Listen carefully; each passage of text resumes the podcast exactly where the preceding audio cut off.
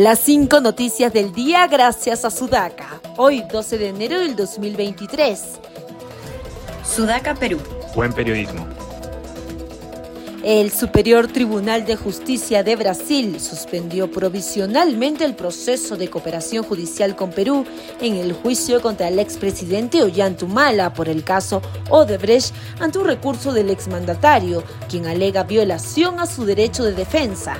Según la magistrada, ante la proximidad de las declaraciones programadas para las dos próximas semanas y de la probabilidad de violación de derecho alegado por Humala, es prudente suspender la colaboración, afirma el comunicado emitido por la alta corte brasileña antes de cerrar la sesión matutina del Pleno del Congreso, en medio de agresiones cruzadas de los parlamentarios oficialistas y los de la oposición de izquierda, quienes hasta el 7 de diciembre pasado ocupaban posiciones diametralmente opuestas, se debatía la conformación de una comisión parlamentaria que investigue cómo y por qué murieron tantos peruanos en las protestas violentas de los últimos 35 días.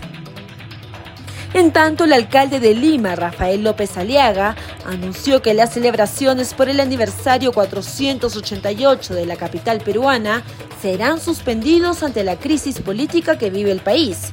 Yo he consultado con los regidores más cercanos en Lima y hemos decidido que no podemos celebrar nada el 18 de enero, indicó a la prensa el burgomaestre y unos 500 arequipeños de ascendencia puneña se concentraron en la Plaza de Armas de Arequipa para mostrar su solidaridad con los manifestantes juliaqueños que desataron el caos el pasado lunes en la ciudad más poblada e importante del altiplano peruano.